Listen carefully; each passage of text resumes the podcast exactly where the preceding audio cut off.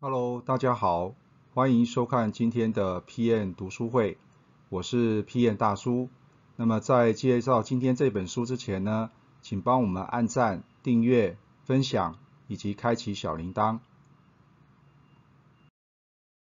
好，那么今天呢，大叔要跟大家介绍的这一本书呢，啊，叫做《闪电扩张》哈不 Scaling 哈。那他们的作者呢，叫做 Hoffman。那 Hoffman 呢，其实是啊非常知名的戏骨的一个创业家哈。那么讲到这个 Linkin 哈，那大家就非常清楚了哈。他同时也是 Linkin 的一个创办人哈。那么他也协助了很多的这个新创公司啊，从车库发展成所谓的独角兽的企业哈。所以呢，是一个非常有经验的一个创业家哈。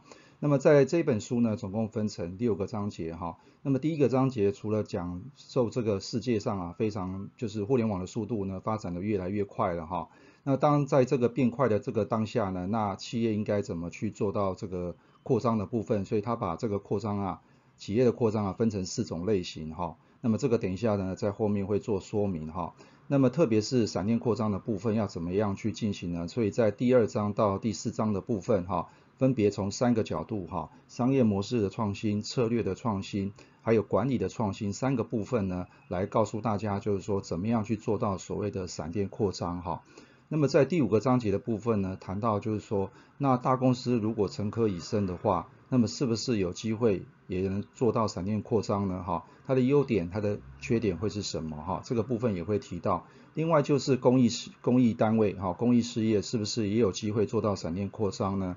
那么还有就是说，如果你也做闪电扩张，那别人也做闪电扩张的时候，那么这当中应该如何来做攻防哈？这个是在第五个章节的部分呢会谈到。那么最后一个大叔认为非常有意义的就是说，在扩张的这个同时啊，其实你必须要兼顾所谓的社会责任哈。所以我想这个大概是整本书的一个架构哈。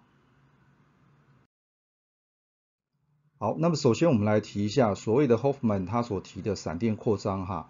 大概是什么意思哈？那么 Hoffman 呢，基本上从效率跟速度这两个角度啊，那么把所谓的这个扩张啊分成四种类型哈。那么第一种呢，对于新创企业来说，它是一种典型的这种新创式的成长哈。那么所以呢，他必须先找到这个所谓的产品市场适配，就是 product market fit 哈。那如果没有找到的话，那个这个公司大概就很难存活下去了。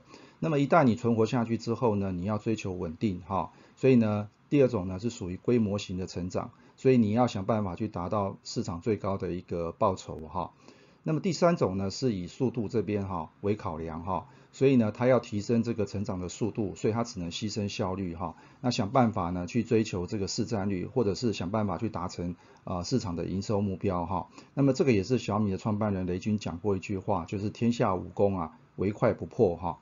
那么最难的一种呢，是对于新创企业来讲是闪电扩张哈，也就是作者这边所提到的哈，他认为要打速度战好，那打速度战的话，当然相对来讲你的风险也很高，那么竞争也非常的激烈哈。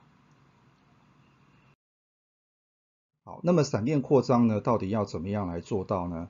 啊，其实就是这个有三大这个关键的技巧哈。那么第一个呢，就是我们刚刚前面有提到的，就是说从商业模式的角度呢来看哈。那么商业模式角度来看，其实两个很重要的点，第一个就是说你要怎么样去找到你的客户啊，那第二个就是怎么样赚钱哈。那么第二个角度呢，就是从策略的角度来看。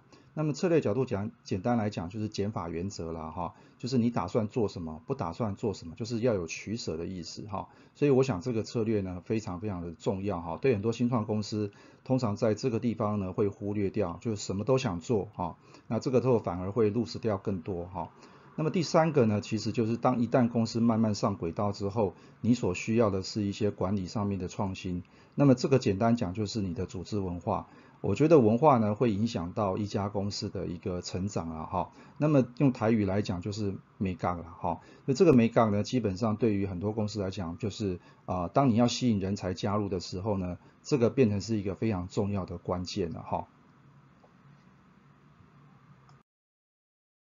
好，那么以上呢就是大叔呢简单的对这一本书哈《闪电扩张》的一个分享哈。那么如果你想要得到更多的知识内容的话呢？欢迎加入我们的产品学院哈，里面有非常多的一个简报档跟心智图哈。那同时也别忘了对于我们的频道呢按赞、分享、订阅以及开启小铃铛。那么这样子你就可以收到更多的讯息了哈。以上呢就是今天的分享，我是 P N 大叔啊，我们下次见。